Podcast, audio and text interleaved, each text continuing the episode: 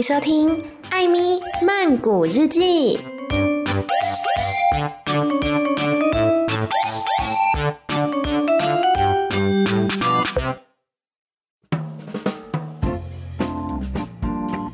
萨迪卡，米娜卡，今天来到的是不止说一句的单元。刚刚突然失忆，在这个单元当中呢，会跟大家分享一些泰国的俗语谚语。像之前呢，就是跟大家分享了一些关于人性的嘛，然后顺便聊聊关于《禁忌女孩》第二季这部作品哦。那么今天呢，也是要跟大家聊聊一部电影作品。不过要先来认识的是这三句俗谚。呃，这三句俗谚，我觉得跟人性好像也也也是蛮有关系的啊。第一句呢叫做 “kok nai ko ngo nai gradu”，“kok nai ko ngo nai gradu”，意思呢就是江山易改，本性难移。首先第一个字 “kok”，“kok” 它呢是歪斜的意思；“co” 是关节，我们人身上的那些关节叫做 “ko”。我是弯曲的，然后最后是 gradu 骨头的意思。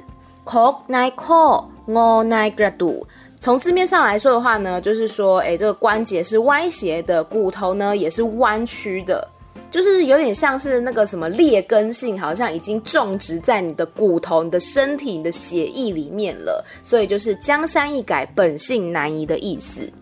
好，那今天教的这一句 “kok nai ko ngo nai gradu”，江山易改，本性难移，要怎么样来使用呢？我们来听例句。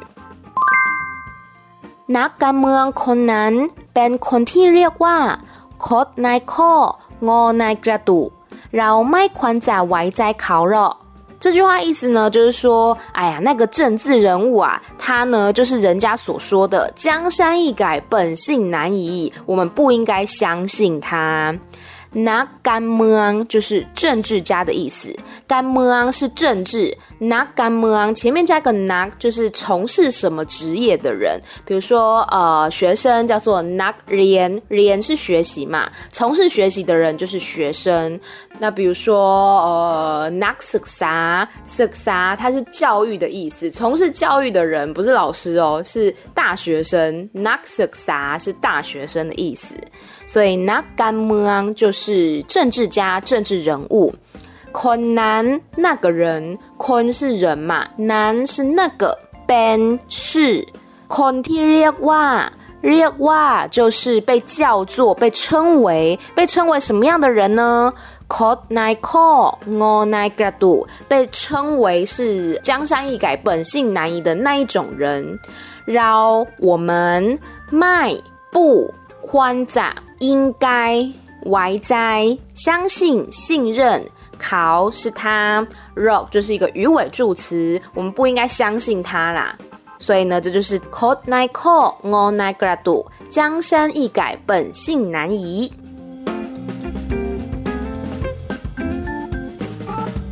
接下来呢是第二句的俗谚哦，这句俗谚呢叫做 gin bon ruan ki bon lang ka。金本人，key 本郎卡。中文的意思呢是忘恩负义。金是吃东西嘛，本是在什么之上，就是比如说本多是在桌子上，本高义是在椅子上。金本人，人是房子、屋子的意思。key 呢就是指呃屎或是拉屎这个动作。然后，born 一样就是在什么上面嘛，廊卡意思是屋顶。所以直翻的话呢，就是说在屋子的上面吃东西，还有在屋顶拉屎。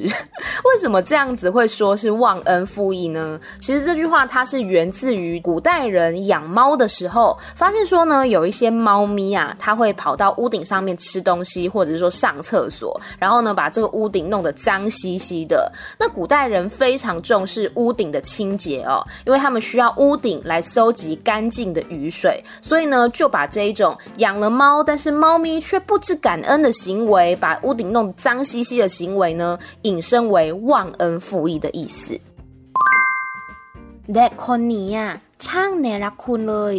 กินบนเรือนขี่บนหลังคาจริงๆ ครอบครัวนี้ได้ดูแลเขาดีอย่างสุขสบาย แต่สุดท้ายเขากลับขโมยของภายในบ้านต่างหาก这就有点长哈。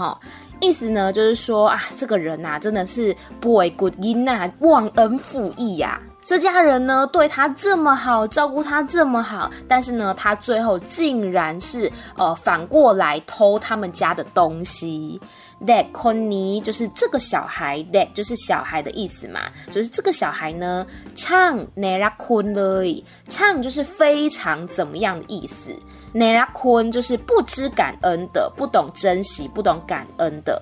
金本人 Key 本兰卡，就是我们刚刚讲的忘恩负义嘛。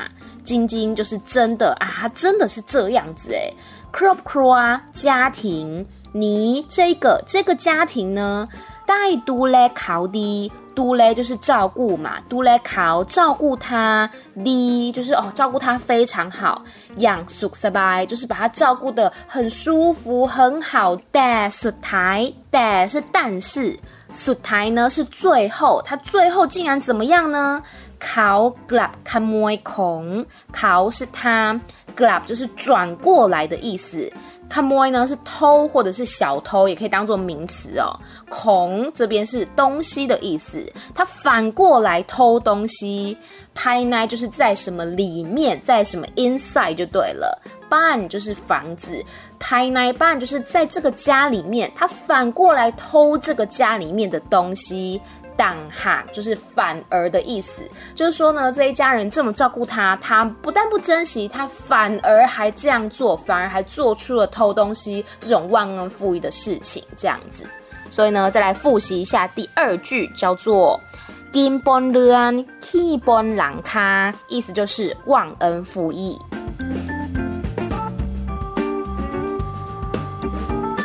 接下来呢是今天教的最后一句哦，我觉得它的意思非常的简单明了。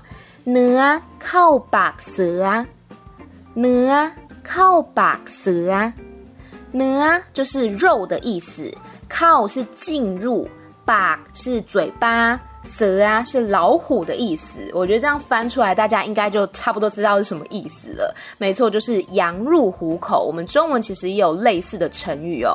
呢啊，靠把蛇啊，意思就是说呢，这个肉啊进到老虎的嘴巴里面，自然呢就是非常有危险嘛，不可能拿得回来嘛。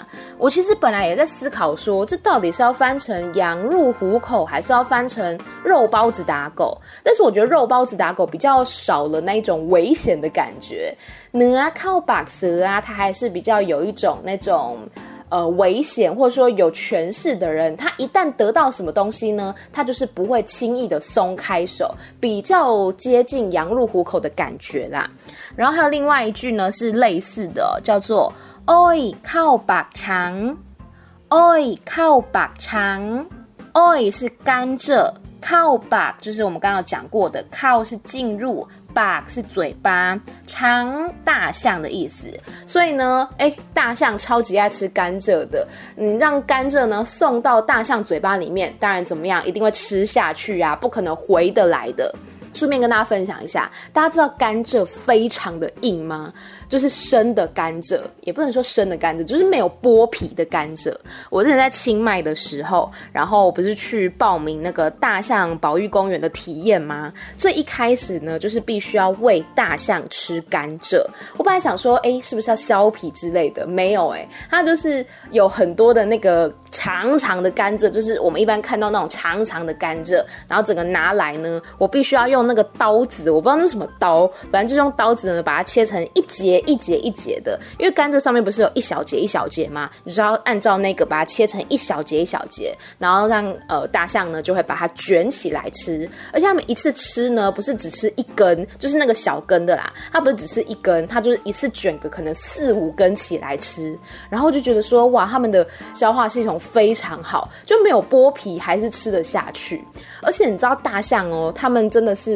边吃边走边拉，我觉得这样讲有点恶心，但是真的是这样子哎！我那时候就是看他们走一小段路，然后就是边走边拉这样子，而且他们消化速度超级快的。如果大家有兴趣的话，可以去看我的那个 YouTube 频道《艾米曼谷日记》，里面我有剪一支就是我去大象保育公园的影片，然后我就。拍我没有拍到他们上厕所，但是我讲到说，就是他们的消化系统很好这件事情。然后影片里面呢，也是有很多就是其他可爱的大象，大家有兴趣可以去看一下。好，我们要讲回来，今天讲的这一句俗谚叫做“鹅靠白蛇啊，鹅靠白蛇啊”，就是羊入虎口的意思。例句：喷热渣长袜呢，给乐กับเขาดีกว่า。 แต่งงานกับเขาเนี่ยเหมือนเนื้อเข้าปากเสือแกจะเสียใจแน่ๆ意思就是说呢，我亲爱的朋友啊，我觉得呢，你最好还是跟他分开吧。跟这个人结婚呐，就像是羊入虎口一样，你最后呢，一定会后悔，一定会伤心的。 เพื่อนรัก，เพื่อน是朋友嘛，รัก是爱的意思。เพื่อนรัก就是我们用来称呼很亲爱的朋友，就是我亲爱的朋友哇、啊。我觉得。 一般来说，就是现实生活当中，你不会这样子称呼你的朋友吧？不会说，哎、欸，亲爱的朋友，这样有点恶心吧？通常都是有事要求于人的时候，才会喷啦，有点撒娇的感觉。咋这边呢，就是一个鱼尾助词，通常是用在比较柔和，然后比较塞奶的语气。喷啦咋，就是我亲爱的朋友啊，感觉是要跟你借钱之类的。缠袜呢？袜就是说什么的意思。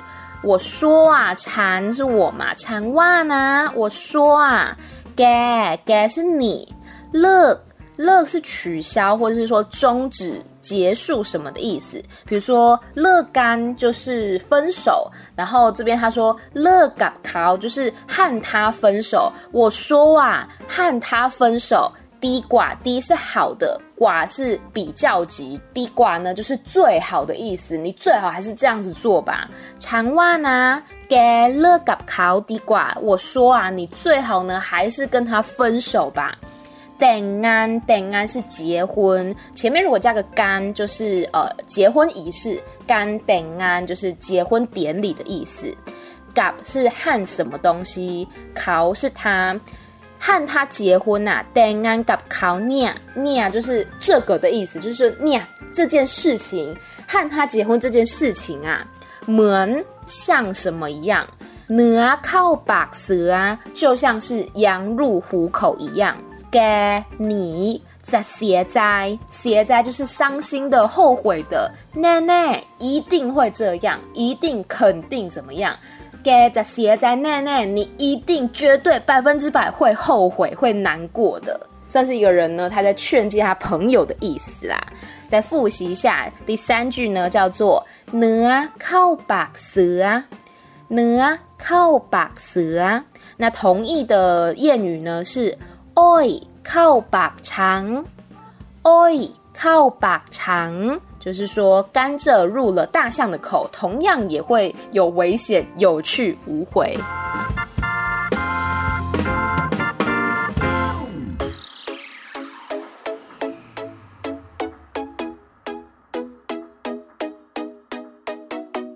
好，那刚刚跟大家分享呢，都是一些比较稍微负面的谚语，也没有到负面啦，就是在形容人的那一种比较不好的行为。是因为呢，我昨天刚看了电影《爱坤罗王骗骗爱上你》。这个呢，其实我之前好像已经有提过好多遍了，但是我都还没有真的看过它。昨天才正式的看它哦。它是一部呢以诈骗为主题的喜剧，所以呢，我今天才会讲了很多这种什么忘恩负义啦、羊入虎口啦之类的谚语。我现在简单介绍一下剧情好了。电影开始呢，就是白分小水。就是平采娜，她所饰演的女主角，她是一个兼职的 YouTuber，她在跟大家介绍她的频道，还有她这个人的身家背景。她在影片当中呢，说她欠了五十万的债务，然后因为她的本身的月薪哦不是很高，所以呢必须要花四年还是五年的时间来分期的偿还这个五十万的债务。然后呢，他在影片呢还有说到说他的省钱妙招，包括说都在公司上厕所啦，在公司装水啦，还从公司呢拿超多的卫生纸回家等等的，而且他的三餐。都是吃香蕉，它有两个架子，然后呢，架子上面全部都是挂满了香蕉，就是从黄色到那种青绿色，我觉得很像那个渐层的色卡一样，你知道吗？他说要从黄色的开始吃，然后绿色的呢还没有熟，就可以等到下个礼拜再吃，这样子就完全三餐都只吃香蕉，就是为了省钱。哎，可是其实我觉得香蕉是真的很饱，哎，尤其是泰国那种胖胖的香蕉，它不是长。长的是有有点类似芭蕉的那种感觉吧。我以前在泰国的时候呢，有时候去逛菜市场也会买一串香蕉，大概是三十到五十泰铢之间。嗯、要看那一串是有几根而定啦。因为我我通常也不会买太大串，因为太大串我吃不完，然后吃不完它放太久就会坏掉。然后通常呢，我觉得我一个早餐大概吃一根或两根，我觉得就饱了。它的那个饱足感是非常够的。然后反正呢，这个女主角就是白芬，她就是因为缺钱嘛，所以呢，除了正职之外呢，也兼做 YouTuber，而且她还在这个 YouTube 的影片当中呢，秀出她的银行账号，说如果有人想要资助她，或者说想要请她来拍影片的话呢，就可以转钱到她的账户这样子。那白芬呢？他平常的日常工作是在一家汽车贷款的公司上班。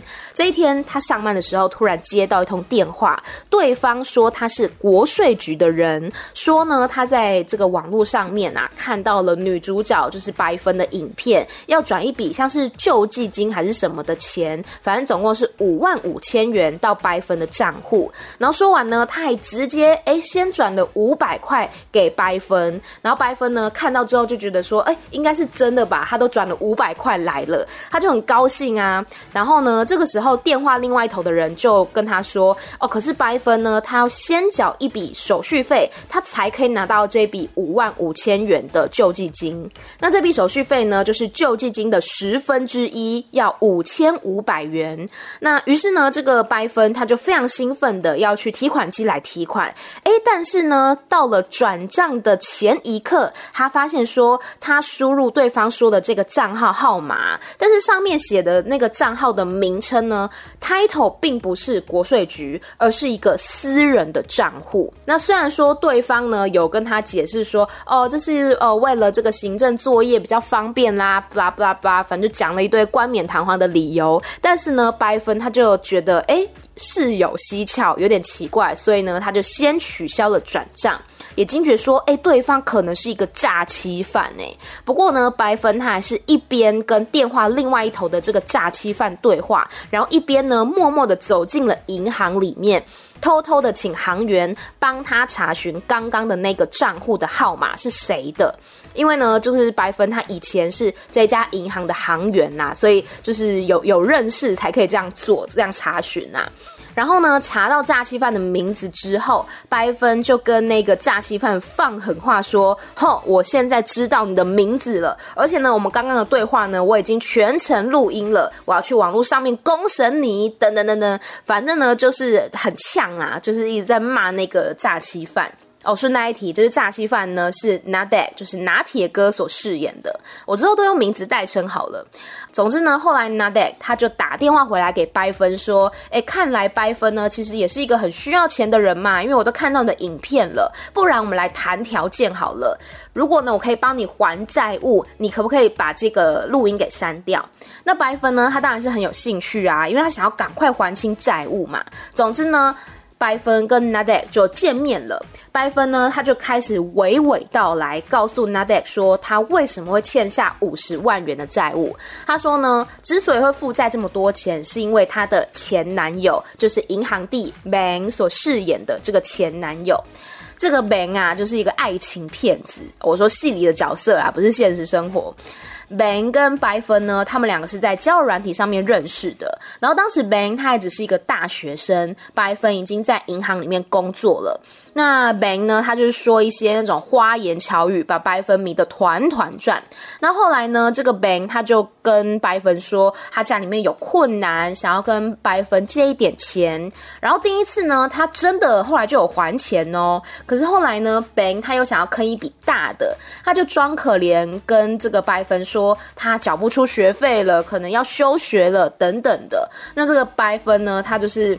你知道，非常的盲目嘛，在恋爱中的人都很盲目，他就母爱大爆发，他就说：“嘿，这样怎么可以？麦戴尔，姐姐帮你缴学费。”于是呢，白芬他就去跟银行借钱来给 Bang，结果到最后呢，当然就是真心换绝情啦。Bang 呢就是独自美丽，他也没有任何的债务问题，但是白芬他却深陷五十万的债务，而且呢还被 Bang 给抛弃了。那报警之后呢，警方也说：“哦，因为。”当初呢是白芬他自愿把钱给 Bang 的，所以也无可奈何。那了解这个事情的来龙去脉之后呢，Nade 就是这个诈欺犯呢，他就跟白芬说：“好，那我帮你搞定债务，而且呢，就是要从你的前男友 Bang 的身上给骗回来这笔钱。那当然他不可能做白工嘛，就是说，呃，他想要骗的金额呢，除了白芬的那个原来的钱之外，他自己也要拿一百万，然后还有其他的那个诈骗团伙也是要给他们钱的这样子。那总之呢，他们就展开了他们的骗人计划。后面我就不细说了，我刚刚讲的都是一个。大前提前面的一个介绍，后面呢就是在讲他们的呃诈骗的过程。嗯、有兴趣的话大家可以去看一看，因为如果都讲完了，好像就没有什么好看的了。我觉得是一部很轻松有趣，然后又很好猜的电影，就是也没有什么好猜的，因为你大概都可以预测到说后面的剧情会怎样演，但其实不会影响到观赏的心情啦。反正这种算是贺岁片嘛，它是十二月底的时候上映的，一定都是 happy ending，然后。就会很好笑，这样也不会有什么烧脑啊，或是纠结的情节，非常适合呢无聊的时候点开来看，轻松的看一看，笑一笑这样子。然后其实我觉得除了主角 Nader、白芬还有 Bang 之外呢，其实配角的形象也都是蛮鲜明的，尤其呢像是德，之前有跟大家介绍过很多次的德，他的这部片呢同样也有尬一角，他是饰演一个。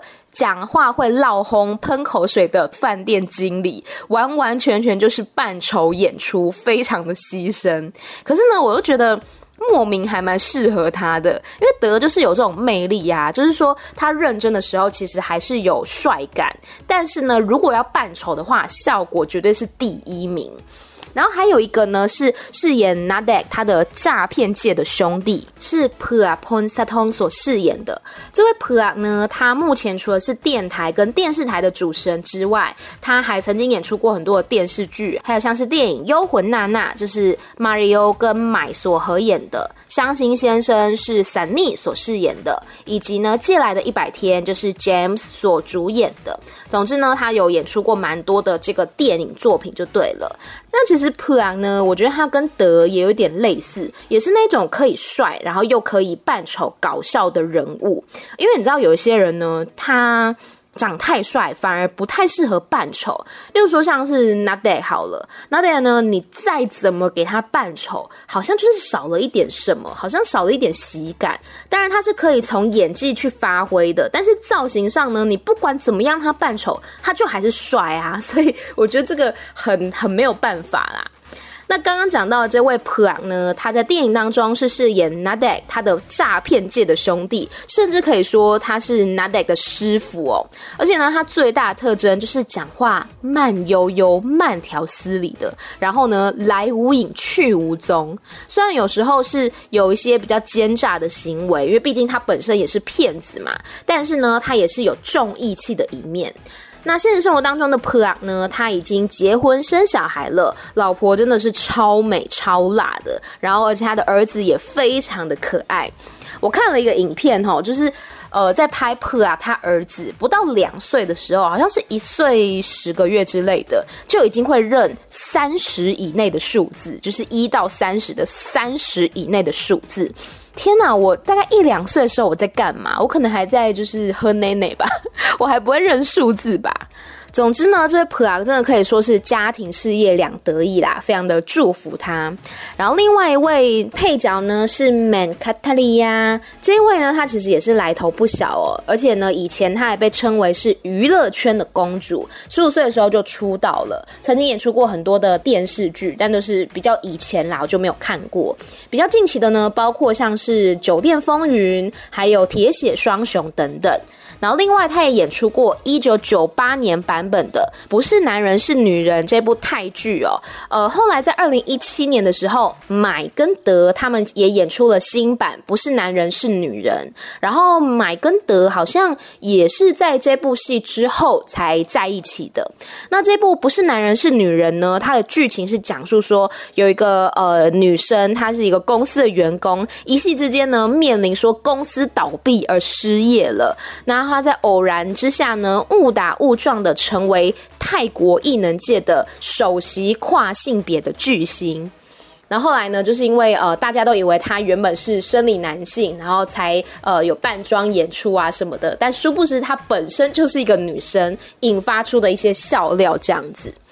那讲回来呢，这一部《骗骗爱上你》，其实电影最后呢，也是有演到这个疫情底下的生活，包括说要戴口罩工作啦，然后还有说要保持社交距离啦等等的，其实在影片当中都有提到哦。不过也很可惜的是，这部电影呢，在上映之后的三十九天，就因为疫情影响的关系。呃，下档了，在电影院当中下档了，所以最后在泰国票房呢是九千五百五十万。我觉得如果它可以再上映的更久一点的话，票房应该会不止这样子啊。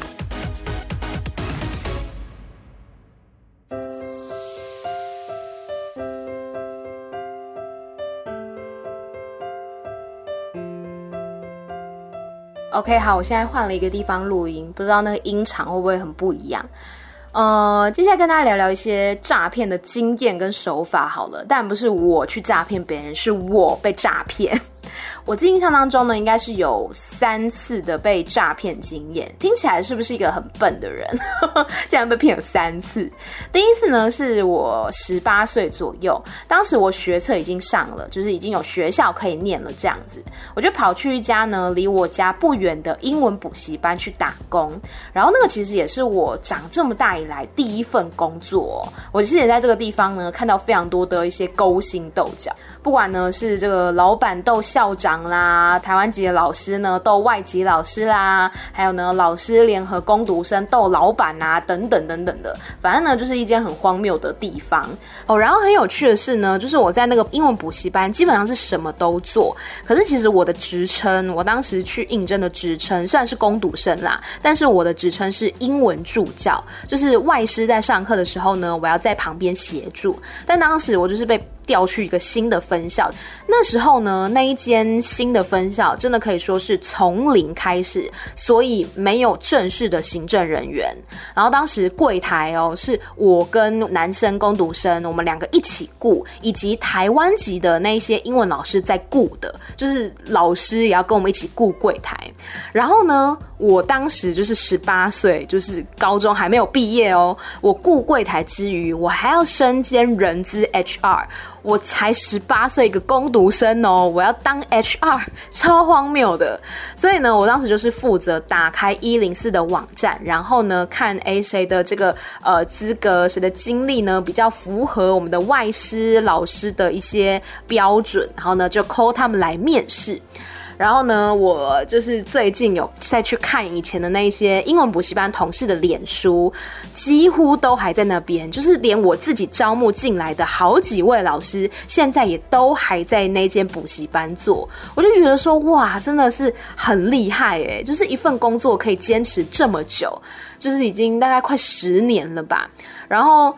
呃，在脸书上面呢，也是有陆续看到他们的一些人生有新发展，例如说结婚啦、生小孩啦之类的。而且在脸书上，我们都还是好友关系哦，就是快十年前那个时候，我们互相加好友到现在，但是从来没有聊天啦。就是我从那边离职之后，就没有跟他们聊天了，就觉得说蛮有趣的，有点像是最熟悉的陌生人那种感觉。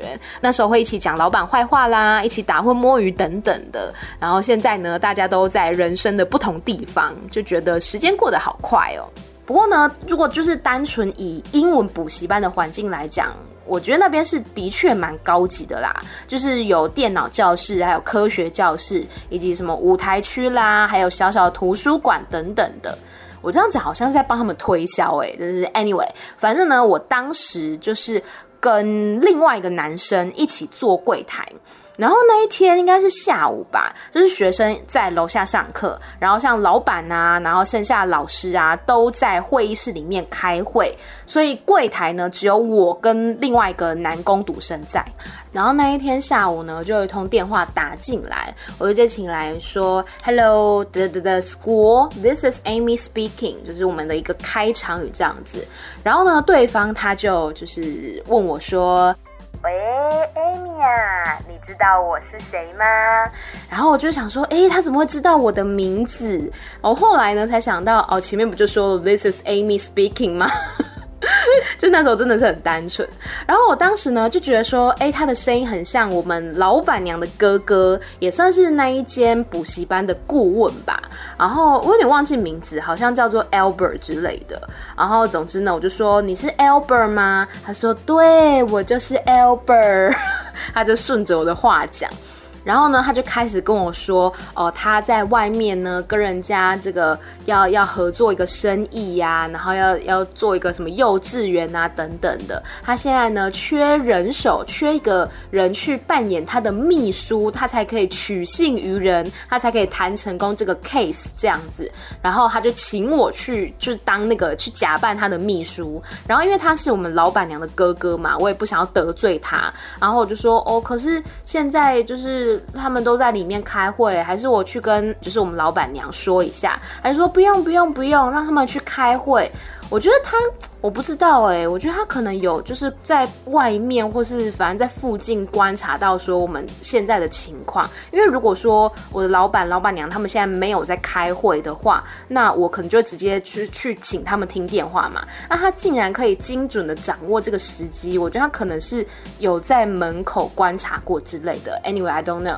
然后反正呢，他就就是请我去就是扮演他的秘书，我就说好。然后后来我就真的。我还请另外一个工读生帮我 cover，我就说我出去一下，你帮我 cover 一下，然后呢，我就真的跑出去了。然后那时候对方就是请我到，就是他就讲了一个地址，其实就是在我家附近的一个 Seven，所以我觉得那个人应该也是在地人，因为大家补习班我刚刚讲嘛，就是离我们家蛮近的，就是都是我们家那一带这样子。他就叫我搭计程车到那一家 Seven 前面等他，然后我到了之后呢，过没有多久他又打电话来，他就问我说我身上有没有提款卡，因为他现在呢要跟人家签约嘛，但是他钱不够，所以呢他希望我可以先借他钱，我现在。想起来觉得很好笑，堂堂的就是补习班的顾问要跟一个工读生借钱，但是我当时呢，完全就是你知道陷入了一个可能很害怕的一个情况，所以我一点都不觉得有什么奇怪的。他就跟我说，就是因为他需要签约啊，要钱啊巴拉巴拉然后他现在身上刚好钱不够，那问我可不可以借他一万块这样子。然后呢，我觉得他失策就失策在这边。当时我就是高中毕业嘛，我就跟他说我没有提款卡，我当时是真的没有提款卡。然后他就说好，没关系，那你坐在那边等我。后来呢，我就真的坐在那个 Seven 前面，就是等了一个一个多小时吧。然后就非常的害怕，我就不知道怎么办，因为也没有人来接我。我现在想起来真的是好家在没有人来接我。如果说真的有一台车子开过来，然后把我载走了，那我就很危险。那总之呢，我那时候就鼓起勇气，我打电话回补习班，然后呢，我当时就是已经濒临崩溃，我就说我要找 Albert。然后他叫 Albert 还是 Arthur，我忘记了，反正就是一个 A 开头的男生名字。我就说我要找 Albert 这样子，然后呢，后来就真的接到 Albert 那边去了。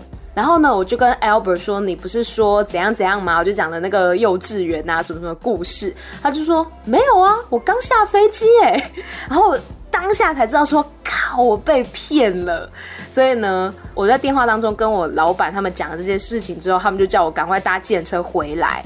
然后其实我们老板呃，他们人也蛮好的，就是他们没有因为这件事情责难我，他们就觉得说我就是一个你知道小工读生，还不经世事，还不知道这个社会的险恶，才会被骗这样子。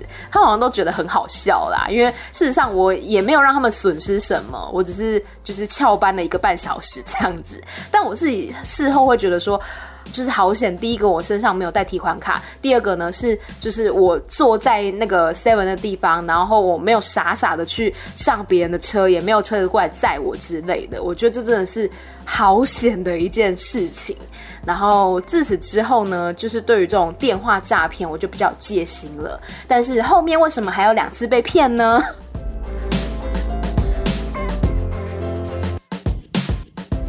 第二次被骗是。我上大学一年级的时候吧，就跟第一件事情没有隔很久。这件事比较简单，比较单纯哦。就是那时候我在网络上看到了一双鞋子，然后我很喜欢，我想要买。然后呢，这个购物网站，我记得好像是。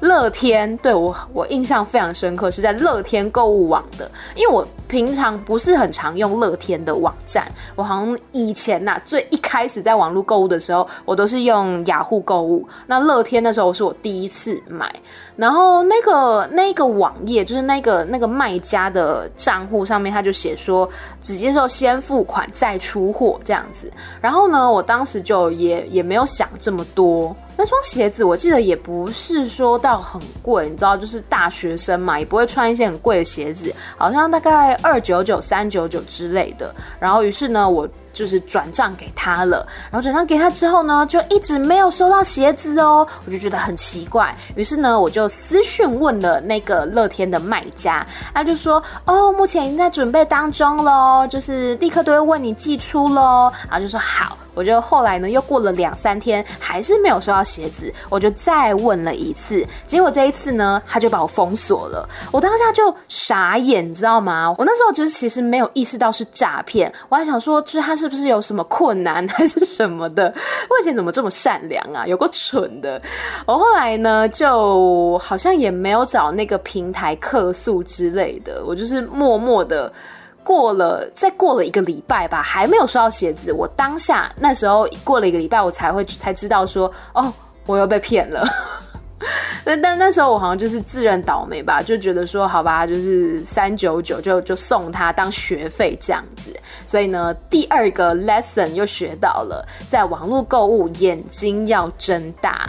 所以后来我通常都是找一些比较有公信力的网站。我当然不是说乐天没有公信力，而是呃挑选一些，比如说可以货到付款啦、啊，或者说挑选一些比较有评价、比较有信誉的一些商家等等。我当时可能就是看到说，哎、这个好便宜、好低价，然后就买了。其实它就是一个消费陷阱嘛，它就是用特别低廉的价钱呢引诱你去下单哦，或者说像现在很多那种一页式广告，因为就是我我们电台的广关系，我每天都在宣导这些事情。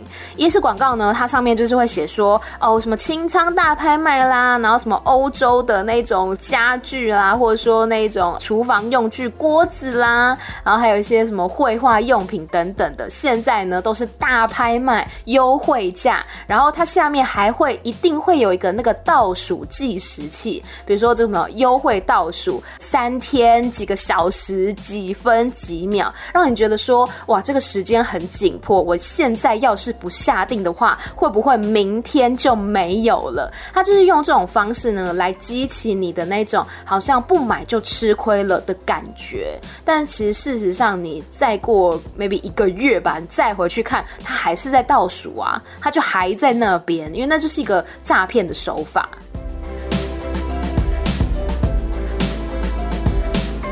然后再讲到第三次。好笨！我为什么可以被骗三次？第三次诈骗呢？我已经出社会了。是我在我想一下，二十二、二十三的时候，二十二、二十三，然后我那时候一开始在一间出版社上班，然后我是从捷运站会走去我们出版社，大概是十分钟的距离吧。然后我出捷运站呢，走着走着，就突然有一个人，他就是拦下我，一个男生，他就跟我说。他的车子没有汽油了，然后问我可不可以借他钱让他去加油，然后呢，他会再还我钱。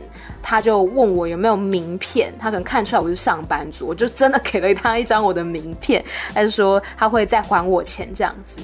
然后我就说，那那你需要多少？他说需要两百。那因为我本身是不会开车的，我不知道说一般加油是需要就是加多少。然后他啊，他好像不是开车啊，是骑摩托车的样子。然后他反正就是说可不可以加两百块让他去加油。然后呢，我就真的给他两百块。然后。他就说：“哦，真的很谢谢你呀，怎样怎样的。我我等下有空的话，或者说我明天呢、我就会把钱拿到你们公司去还你，因为还有我的名片嘛。然后就我那时候还沾沾自喜，想说：哎呀，我今天日行一善，我做了一件好事，真是开心。他很开心的走到公司，然后去跟我同事他们说。然后我同事就说：你被骗了。”一般摩托车你，你其实可以不用给他那么多钱，你给他加个五十就很好了，好不好？我说他，可是他跟我要了两百，哎，他说他就是在骗你呀、然后结果呢，接下来的一天、两天、一个礼拜、一个月，那个人再也没有回来过。就是他，他当然不会还我钱啦。只是后来呢，我好像在就是同一条的上班路上，我又看到他再去跟别人借钱。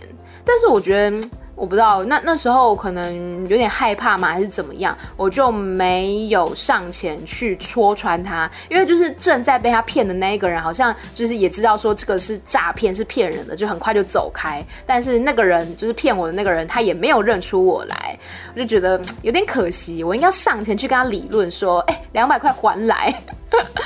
对啊，总之就是我三次被诈骗的经验这样子。那其实现在有很多新形态的诈骗，也不算新了啦。比如说像那种什么爱情诈骗，是这几年非常流行的。像我妈，我妈的脸书呢，超常超常收到那种外国的男生，就是你知道自己说自己是什么驻外地的军官、联合国的医生，然后 blah blah blah 美国银行家之类的。然后呢，就说啊，看到你的照片，觉得非常的可爱。然后想要认识你这位美丽的小姐，blah blah blah 的。然后呢，我妈就是不堪其扰，因为我跟她说那是诈骗，然后她每次就是要一直删掉他们。我就说你就留着嘛，让我来跟他们聊天。我很想知道他们会使出什么样的这些把戏。那但是呢，他就是都还是把他们删掉这样子。但是我就常常会觉得很奇怪，说就是被骗的人也不能说他们怎么样，因为可能不是说大家的呃资讯的流通都这么的方便，然后也不是说大家都有在使用网络啊什么的，所以对于一些新形态的诈骗手法，可能不是这么的了解。但是你不会觉得很奇怪吗？就是他假设说他是一个呃美国或者什么联合国的医生啊，或者是军官，然后他用中文跟你沟通，然后这么的。流利，你不会觉得很奇怪吗？要是我的话，我就会觉得说，哎，就是这个人怎么中文这么好之类的，一定还是会存一点疑心啦。但是，比如说像家里的长辈，或者说可能比较没有在跟网络世界连接的人，就比较不会知道说新形态的诈骗手法。那大家真的还是要去多多关心家里面的这个长辈啊、亲朋好友之类的，顺便宣导一下说这些是诈骗手法。然后呢，像是哦，我我刚回台湾的时候，有一件事情让我好惊讶，就是在看 YouTube 的时候呢，发现有好多诈骗的广告哦，就是。呃，什么运彩的，就是教你怎么猜那个运彩的趋势啦，然后教你怎么赚钱的，真的好多这样的广告。然后我那时候其实很惊讶，想说 YouTube 它好歹是一个全球性的一个大品牌、大公司，它怎么会让这一些就是很明显就是诈骗广告的广告投放在 YouTube 上面？我到现在我还是就是有点想不通，因为现在其实还是可以看到很多 YouTube 上面的广告都是这种就是诈骗的手法、诈骗广告，我就觉得很奇怪，因为这种就是运彩分析呀什么的。他那广告看起来就是非常的品质很低劣啊，就是你看就知道是假的。但就像我说的，就是有一些人他可能比较没有这些充足的资讯去分辨说是真还是假的。这个运财分析，它其实就是呃先钓你进去嘛，就跟你说啊，跟着我买的话呢，你就一定会赚大钱什么的。一开始可能真的给你一些蝇头小利，让你呢就赚到一点小钱。但是时间一久呢，当你钱就是越投越越多之后，你就会发现说，哎、他们把你的钱给卷走了，然后呢，这个赖群组啊之类的，可能就已经封锁了，你被踢出去了之类的。总之最后呢，就是让你欲哭无泪，想要找到那些人，你甚至不知道去哪边找。总之呢，今天跟大家分享了几句这个俗谚，还有《骗骗爱上你》这部电影，以及我本身的一些被诈骗的经验，其实就是想要跟大家说，一定要小心、小心再小心。而且呢，不要想说只会被陌生人骗，然后亲近的人不会骗你。其实像电影当中，就是白芬那个角色，他就有说，因为他那时候是被他前男友骗嘛，被骗呢不会让人想死，但会让人很伤心。特别这个人是你亲近的、你熟悉的、你的亲人的爱人等等的。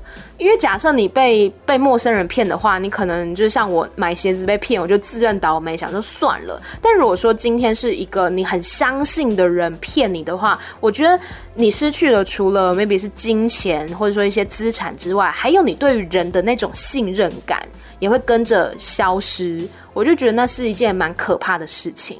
就是你之后你要怎么样再去相信别人呢？连你这么爱的人都会背叛你，都会欺骗你了，更何况是世界上这么多的陌生人。